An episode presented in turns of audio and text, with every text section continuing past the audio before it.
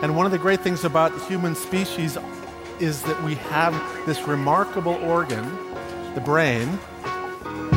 La tête dans le cerveau. Biologie, cervelle, synapses, neurosciences, physique. The human brain really is the most unique gift of our species. Avec Christophe Rodeau. Plus vous avez tendance à vous perdre dans vos pensées, et plus votre créativité et vos facultés intellectuelles seraient importantes. La tête dans le cerveau.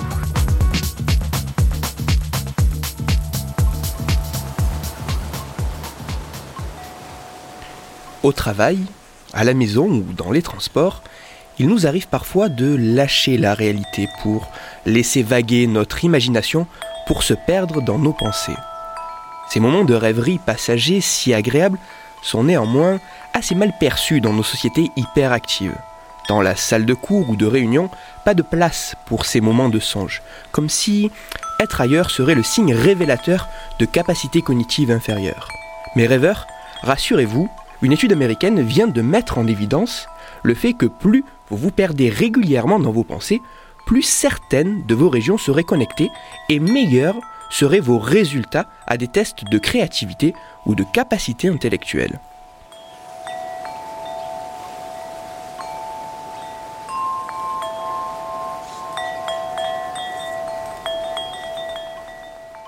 Comment les scientifiques sont-ils parvenus à de tels résultats? Les chercheurs ont fait passer une expérience assez simple à une centaine de participants. Cette expérience se découpait en deux temps. Dans un premier temps, les volontaires devaient répondre à un certain nombre de questionnaires et d'exercices afin d'établir leur niveau de rêverie, de créativité ou leur capacité intellectuelle. Dans un deuxième temps, chaque volontaire devait se soumettre à un examen IRM afin d'établir la connectivité existante entre plusieurs régions du cerveau. Alors que les volontaires étaient au repos, deux réseaux de zones cérébrales ont notamment été ciblés. Il y avait le réseau du mode par défaut et le réseau des fonctions exécutives. Le réseau du mode par défaut correspond aux zones du cerveau actives alors que le participant est au repos. Et le réseau des fonctions exécutives correspond à un ensemble de structures cérébrales participant à des fonctions complexes comme l'attention ou l'élaboration de stratégies.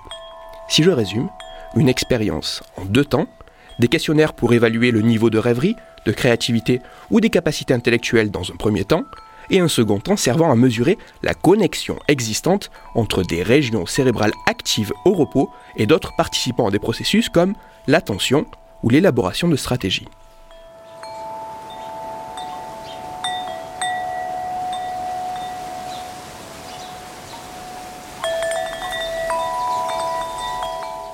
Les résultats de cette étude sont surprenants. Il semble y avoir une corrélation entre le niveau de rêverie et la créativité, les capacités intellectuelles et la connectivité des réseaux cérébraux dont j'ai parlé. En d'autres termes, plus les participants sont rêveurs, plus ils semblent avoir des capacités intellectuelles et une créativité importante. Et cela serait la même chose pour la connectivité cérébrale. Plus les individus sont rêveurs, et plus la connectivité entre les structures activées au repos et celles impliquées lors de processus complexes comme l'attention ou l'élaboration de stratégie, plus cette connectivité serait importante. Une plus grande connectivité qui pourrait permettre de planifier des événements à venir ou d'avoir une pensée créatrice bien plus complexe. En conclusion, cette étude a tendance à montrer qu'être rêveur permettrait d'avoir une connectivité entre certaines régions cérébrales plus importantes et de meilleures capacités intellectuelles et créatrices. Être rêveur ne serait pas une mauvaise chose, bien au contraire. Alors, n'ayez plus peur d'être dans la Lune, soyez rêveur. Avant de passer à un petit conseil lecture, je souhaitais apporter quelques détails sur l'étude que je viens de présenter. La première chose importante est que cette étude est récente.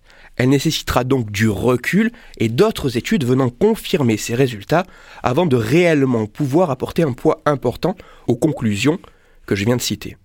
Deuxièmement, ce que cette étude met en évidence, est ce que l'on appelle une corrélation, c'est-à-dire un lien mathématique disant que deux éléments ont plus de chances d'être présents ensemble que séparés. Ici, rêveur et créativité.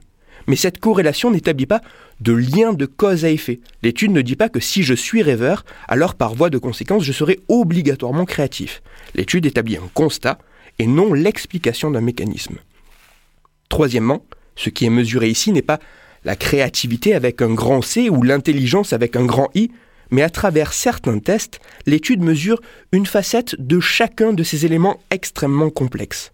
Et dernièrement, la rêverie, c'est ce comportement spontané et assez animé qui est ici systématiquement étudié par le biais de questionnaires pour lesquels il faut répondre de bonne foi et d'IRM au repos. Je pense que vous en conviendrez facilement, ce qui est étudié ici est assez loin de la réalité.